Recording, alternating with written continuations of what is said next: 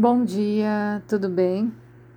A gente já falou bastante sobre a mente interior, já foi até a consciência, falamos sobre samadhi, sobre várias formas de concentração da inteligência da mente interior, que é Chita, localizada no coração, que é o caminho do meio, que faz o serviço de yoga que é a união entre o abstrato e o concreto, feminino e masculino, entre os chakras inferiores e chakras superiores, a relação ou função do humano, que é unir a mente abstrata com a matéria em busca da evolução dessa matéria.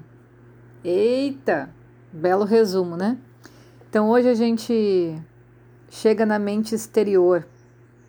E agora começa a provocar um pouquinho mais os nossos, o nosso entendimento sobre como é que funciona essa mente exterior. Primeiro, ela está ligada ao campo dos sentidos e das emoções e tudo que é intelecto voltado para o exterior. A nossa vida gira em torno do vasto arranjo das impressões sensoriais, ou seja, essa mente exterior, ela está o tempo todo focada no que os sentidos estão captando e jogando isso com as emoções. Essa mente exterior é chamada de manas, que significa instrumento do pensamento. Então, todos esses pensamentos que borbulham a nossa mente são expressados ou são alimento dessa mente exterior. Agora a gente observa que os pensamentos é algo que a gente não pode controlar. É o que a gente vê em algumas escrituras como o macaco bêbado, né, que pula de um lugar para o outro. Essa é a natureza dessa mente exterior. Então, se no nosso dia a dia a gente coloca os nossos sentidos e as nossas emoções nas mãos de um macaco bêbado, a gente já pode imaginar no que vai dar, né?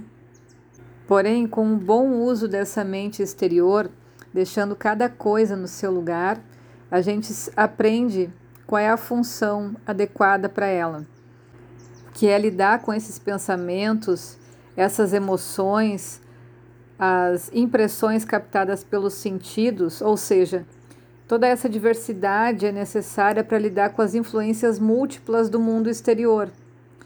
Então é como se fosse a linha de frente da cavalaria. A gente precisa ter algo que vai barrar o tanto de informação, o tanto de agressão que chega para o nosso sistema. Então, a mente exterior, ela organiza essas coisas, ela olha para isso, ela interage com isso, de uma forma de enfraquecer essas forças para a gente poder selecionar o que vai para a mente interior. Relembrando então esses termos em sânscrito, manas significa a mente exterior. A mente exterior fala dos pensamentos, dos sentidos e das emoções. A gente falou sobre buddhi, que é a inteligência, que é estar desperto, e buddhishita Chita significa a mente interior. Então, quando a gente fala da inteligência nata, verdadeira inteligência, é quando a gente aprende a desenrolar as sementes do Bodhichitta, da mente interior.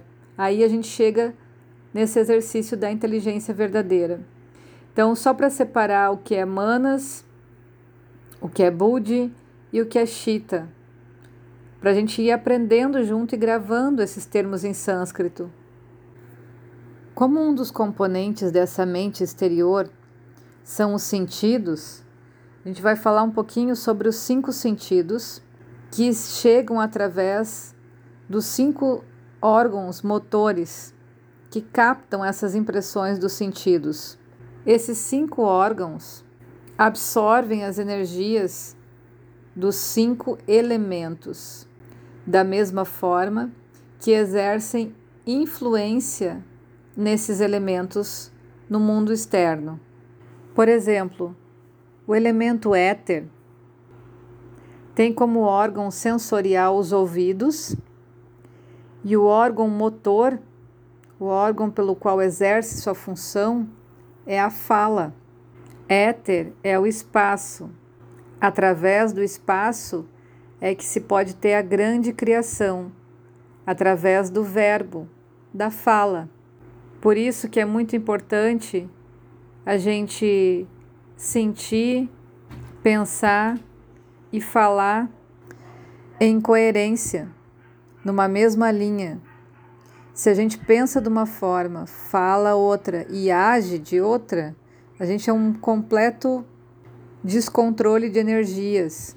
Para criar de fato, como a gente tem essa característica do elemento éter, é preciso que a gente esteja em harmonia com todos esses sentidos, os nossos pensamentos, as nossas emoções e a nossa ação.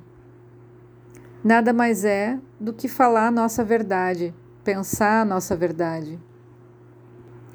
O elemento ar tem como órgão sensorial a pele e o seu órgão motor são as mãos.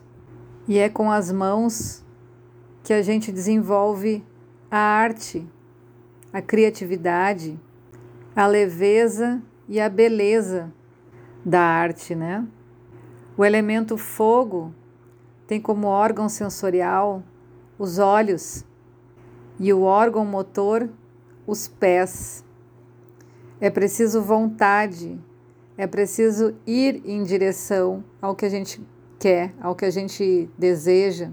Para a gente fazer isso com sabedoria, precisa desenvolver a visão, uma visão aguçada e limpa sobre as coisas. O elemento água tem como órgão sensorial a língua e o órgão motor os órgãos reprodutores. É a água que dá vida. É pelo paladar que eu sinto o prana e a vida de cada coisa que eu me alimento. Por isso que é importante a gente se alimentar de coisas que tenham vida e não de coisas que nos lembrem a morte. O elemento terra tem como órgão sensorial o nariz e o órgão motor são os órgãos excretores. Então a gente absorve o que é necessário para o nosso desenvolvimento e manda para a Terra o que ela pode reciclar e o que não nos serve mais. E é essa mente que organiza tudo o que é captado pelos cinco sentidos. Por exemplo, a gente consegue trazer uma imagem mental de algo que a gente não está vendo, mas está ouvindo e vice-versa, a gente consegue ver algo e mesmo que não escute nada sobre, a gente consegue lembrar, consegue associar através da mente que som aquele objeto faz. Dessa forma, o gosto também, quando a gente vê uma imagem. Então, a mente consegue ligar todos esses sentidos. Disse que essa mente exterior que faz esse papel de organizar a informação dos sentidos é o sexto órgão sensorial, porque ela consegue assimilar tudo, as emoções, as ideias, e até quando a gente está lendo um livro, por exemplo, a mente consegue funcionar de uma forma sensitiva, captando as emoções e sensações que a leitura nos traz. E essa mente exterior bem educada, ela permite com que a gente coloque então em cima desses elementos também a nossa forma de se expressar. É ela que é o nosso principal meio de expressão para o mundo exterior, através dos nossos órgãos motores. Ou seja, o certo seria a gente pensar antes de falar ou fazer alguma coisa, sentir se isso faz uh, sentido para o que a gente deseja, para a nossa pessoa, para o outro então, em vez da gente reagir ao que os sentidos captam, a gente observa o que esses sentidos trazem para a mente e educa a mente para agir de uma forma inteligente sobre essas impressões. É por meio dessa mente exterior que a gente tem consciência de nós mesmos como seres no mundo, como a expressão do nosso ego. E o equilíbrio dela faz com que a gente tenha coragem, tenha consistência na hora de expressar o que a gente precisa. Certo? Um bom dia para vocês.